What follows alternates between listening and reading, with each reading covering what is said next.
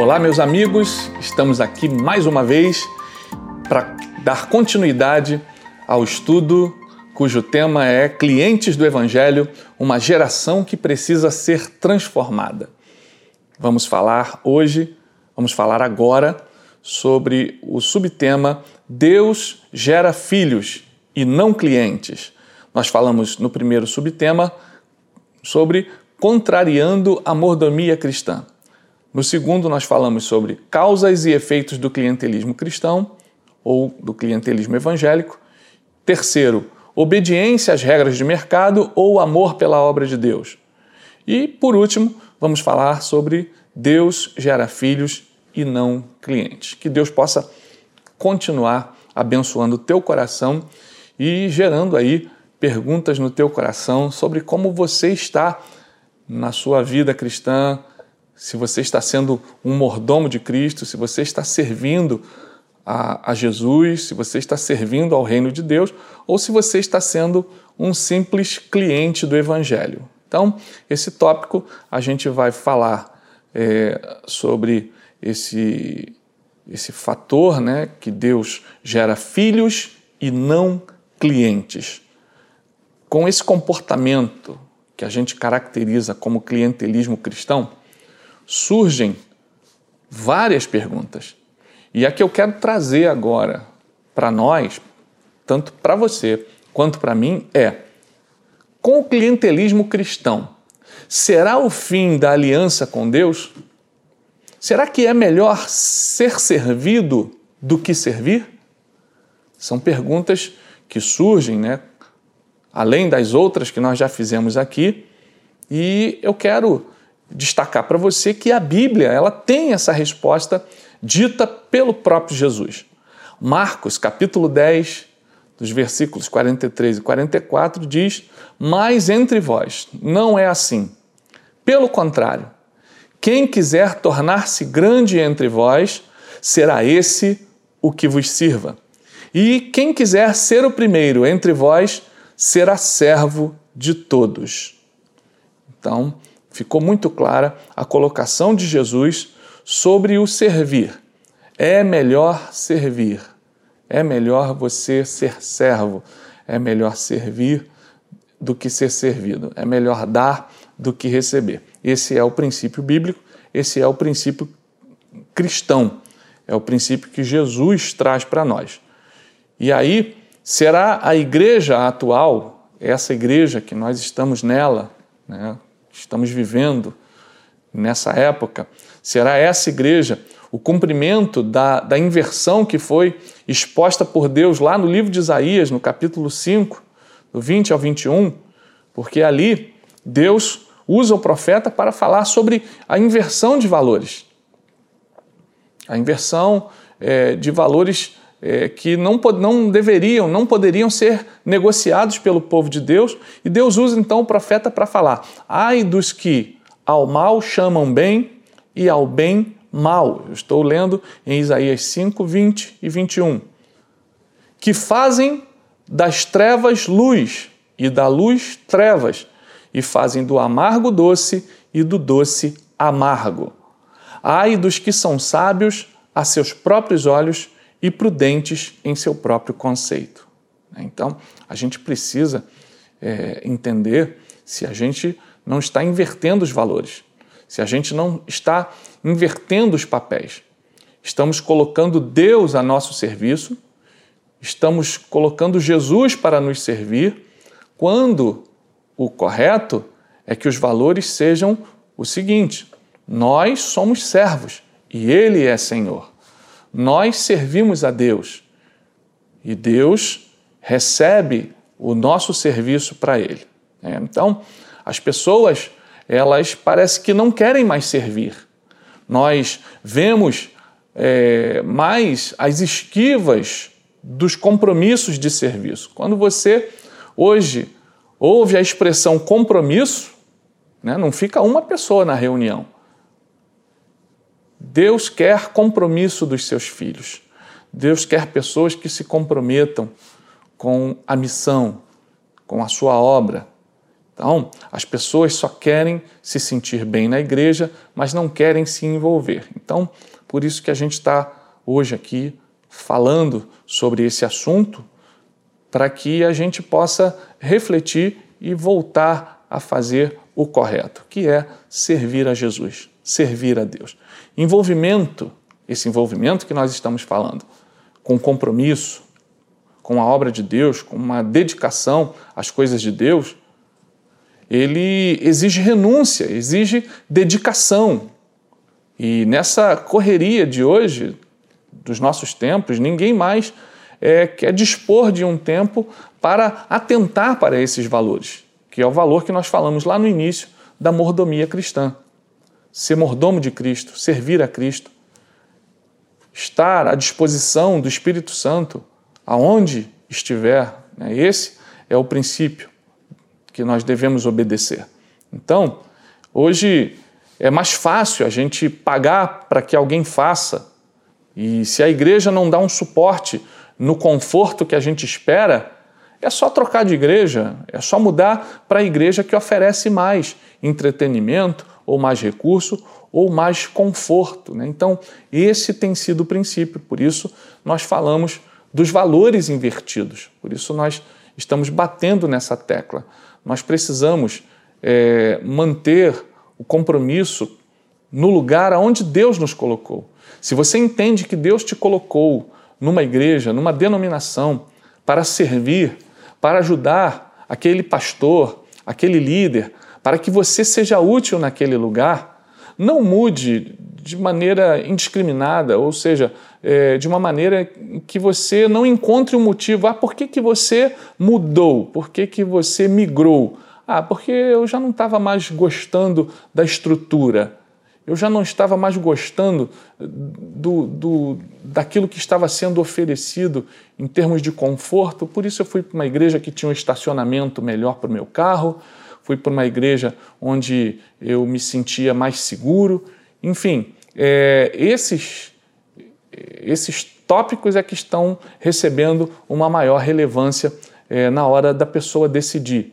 É, ou ela fica porque Deus tem um propósito com ela naquele lugar, ou se ela vai embora porque ela já não está se sentindo mais tão bem. Então, é, é mais fácil mudar do que permanecer. É mais fácil é, buscar a facilidade do que obedecer ao mandado de Deus. Né? Então, é, isso precisa ser reavaliado. Outro ponto é que o cliente, hoje, o cliente evangélico, o cliente cristão, ele dá muito valor também à performance. O cliente gosta de performance. Performance é o desempenho de quem está à frente, o desempenho é, de quem está é, protagonizando o espetáculo. Né? Num, numa partida de futebol, as pessoas vão para ver a performance do seu time, querem que o seu time jogue bem, apresente um belo futebol, ou numa partida de tênis, o tenista para quem elas torcem, que tenham um ótimo desempenho, faça é, bonitas jogadas. Né? Então, dessa mesma forma, as pessoas hoje buscam uma performance pastoral e essa performance pastoral, a busca por essa performance, suplantou a sede pela palavra de Deus. Eu, eu vou porque eu gosto da maneira como aquele pastor ou aquela, aquela pastora prega. Eu não vou mais a um lugar porque eu tenho sede de ouvir a palavra de Deus. Né? Então, esse, esse gosto pela performance é uma característica é, muito comum do cliente. Então, essa exigência de uma melhor performance do pastor faz com que as pessoas queiram que o obreiro da igreja dela seja como o da televisão, que pregue daquele jeito, que conte é, coisas engraçadas no meio da mensagem. Então, esse desejo também pela performance é algo assim que tem sido visto como uma característica de quem é cliente. Então, a mensagem ela pode até não ser bíblica, mas teve uma oratória perfeita. Ah, é isso que interessa. Eu gostei do que eu ouvi, eu gostei é, de como ele falou. Agora, se ele falou é, com respaldo bíblico, com base na Bíblia, isso aí já fica relegado a um segundo plano. mensagem repetida do pastor, isso nem pensar. Pastor repetir a mensagem é quase um sacrilégio, né? E o apóstolo Paulo, é interessante o que ele escreve aos filipenses, e ele escreve o seguinte, lá em Filipenses 3:1. Quanto ao mais, irmãos, alegrai-vos no Senhor. A mim não me desgosta e é segurança para vós outros que eu escreva as mesmas coisas. Ou seja, o apóstolo Paulo não se importava em é, estar trazendo um assunto para relembrar aqueles irmãos, repetindo é, os princípios que ele já havia colocado, as bases que ele já havia colocado numa outra oportunidade. Então, ele estava sempre escrevendo para relembrar, para trazer de novo a memória. Então, queridos, isso traz para nós que é, nós, como filhos e não como clientes, é, precisamos ter uma vida de perseverança. Ou seja, para ter uma vida cristã perseverante, a gente precisará mais relembrar o que aprendemos do que necessariamente sempre estar aprendendo ou recebendo uma coisa nova. Então, é, quando a gente lembra do culto de ceia e a gente ouve fazer isso em memória de mim, significa que a gente precisa estar relembrando é, que Jesus morreu na cruz para nos salvar, porque se a gente ficar sempre em busca de novidade, se a gente não se nós não trouxermos à memória aquilo que Deus quer, que a gente esteja sempre relembrando que Ele é Deus, que Ele é fiel, que Ele é bom, a sua misericórdia dura para sempre, trazendo sempre, relembrando essas coisas, nós estaremos caindo nessa, nessa sanha das novidades. Né? Então, a vida cristã ela é feita é, de uma constante é, lembrança de coisas que já aprendemos. Quero trazer à memória o que me pode trazer esperança foi o que escreveu o profeta Jeremias lá em Lamentações. Né? Então, é, será que é, então não poderíamos ter os evangelhos sinóticos? Porque são evangelhos que contam as, as mesmas histórias, as mesmas experiências de Jesus. Né? Então, é, a Bíblia ela mesma se repete. Nós temos é, o livro de Deuteronômio, que é a repetição das leis de Moisés, e a Bíblia mesmo nos mostra que está relembrando, está é, recorrendo a aprendizados de coisas que nós aprendemos até mesmo no, no princípio da nossa caminhada cristã, não é algo negativo. Né? Então, essa busca pela novidade, ela não pode ser algo que tome é, 100% da nossa vida cristã. Mateus 26, 44, o próprio Jesus, ele, ele repetiu as mesmas palavras da sua oração lá no Getsemane. Deixando-os novamente, Mateus 26, 44, deixando-os novamente, foi orar pela terceira vez, repetindo as mesmas palavras. Ou seja, Jesus orou as mesmas palavras diante do Pai naquele momento ali angustiante, ali no jardim do Getsemane. Então, é, isso identifica para nós que nós é, devemos ser pacientes. Às vezes é preciso que o, o seu pastor ele traga a mesma mensagem que você já ouviu é, no mês passado, na semana passada, porque você está ali como um servo de Deus e existem pessoas visitando a igreja que precisam ouvir exatamente o que você ouviu do seu pastor há uma semana atrás. Né? Então, esse, esse comportamento de, de, dessa essa resistência em relação a o pastor está a pregar a mesma coisa, isso não é uma coisa é, legítima de um filho. Né? Isso é identificado no comportamento de um cliente, né? de querer sempre o novo, a novidade. Então, nós precisamos é, rever esses conceitos, precisamos rever esses hábitos, essas atitudes de querer sempre é, ouvir coisa nova, né? isso é bom, não é ruim, como eu disse, mas nós precisamos entender os propósitos de Deus. Por que, que o pastor está trazendo novamente aquela mensagem? É, então, ter essa paciência, ter essa perseverança e saber que Deus está no controle de todas as coisas. Mas e a igreja da pós-modernidade? Nós, é, falando sobre novidade, será que nós precisamos desse ineditismo do cinema? Todo culto ser uma estreia, todo obreiro ser uma estrela? Então, é, essas coisas a gente precisa é, é, é combater. Imagina se Saulo de Tarso, ao se converter, apresentasse essas, essas exigências. Porque Saulo, ele foi criado aos pés de Gamaliel. Ele tinha um conhecimento muito mais primoroso, muito mais aprimorado do que os discípulos de Jesus. Ele era um homem mais letrado, um homem mais preparado. E imagina se ele, ao se converter, apresentasse essas exigências. Paulo teve que ser humilde, ele teve que receber ensinamento de pessoas é, intelectualmente inferiores a ele, no que diz respeito à formação, no que diz respeito à, à, à instrução. Então, é, quem na igreja primitiva tinha mais gabarito para pregar sobre a lei ou ensinar a Saulo? Então, Saulo de Tarso, ele precisou ser, é, depois de convertido a Cristo, depois de ter um encontro com Jesus, ele precisou se humilhar e aprender com gente mais simples do que ele. Né? Então, isso é uma grande lição para nós, para que a gente se comporte como filho e não como clientes de Deus. Né? Então, precisamos reaprender a ouvir Deus falar também através das pessoas mais simples do nosso convívio, do, do nosso conhecimento ali na nossa comunidade.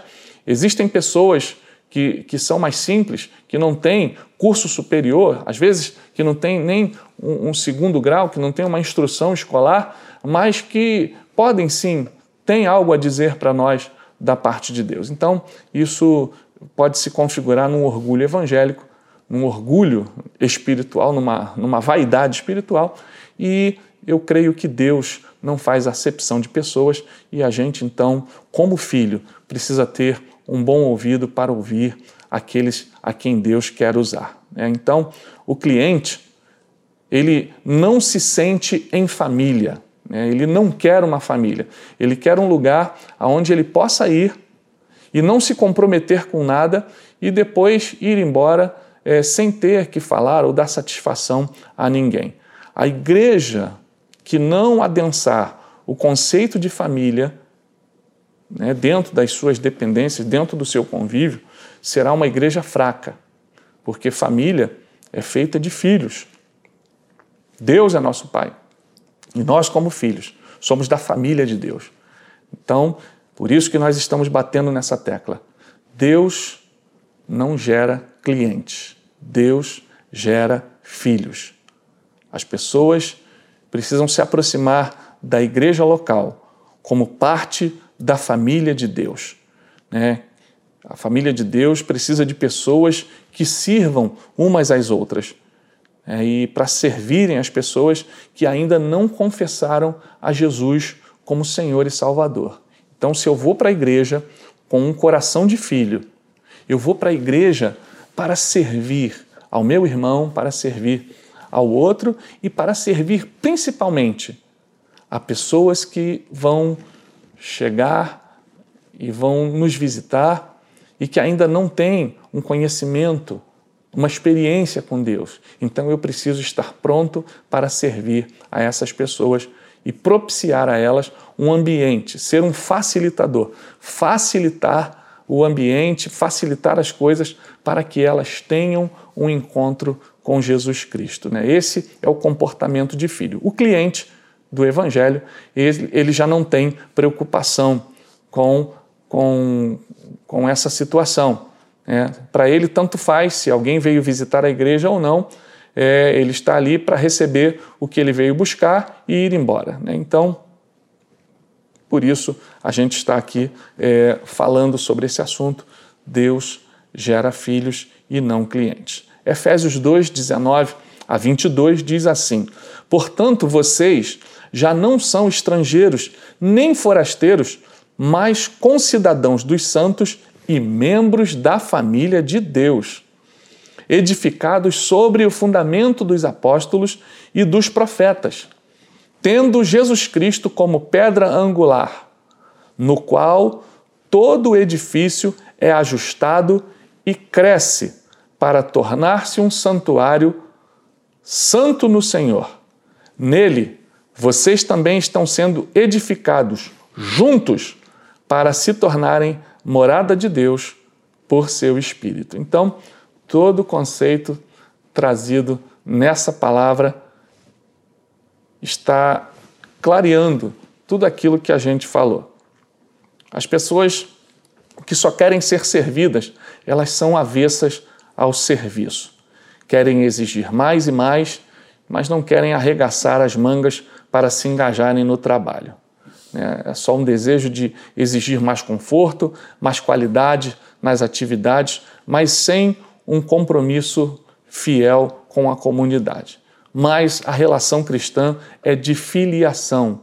Se você está numa igreja, comporte-se como filho e não como cliente. Somos filhos de Deus e esse privilégio não pode ser trocado de maneira nenhuma pela posição de cliente. Não abra mão disso.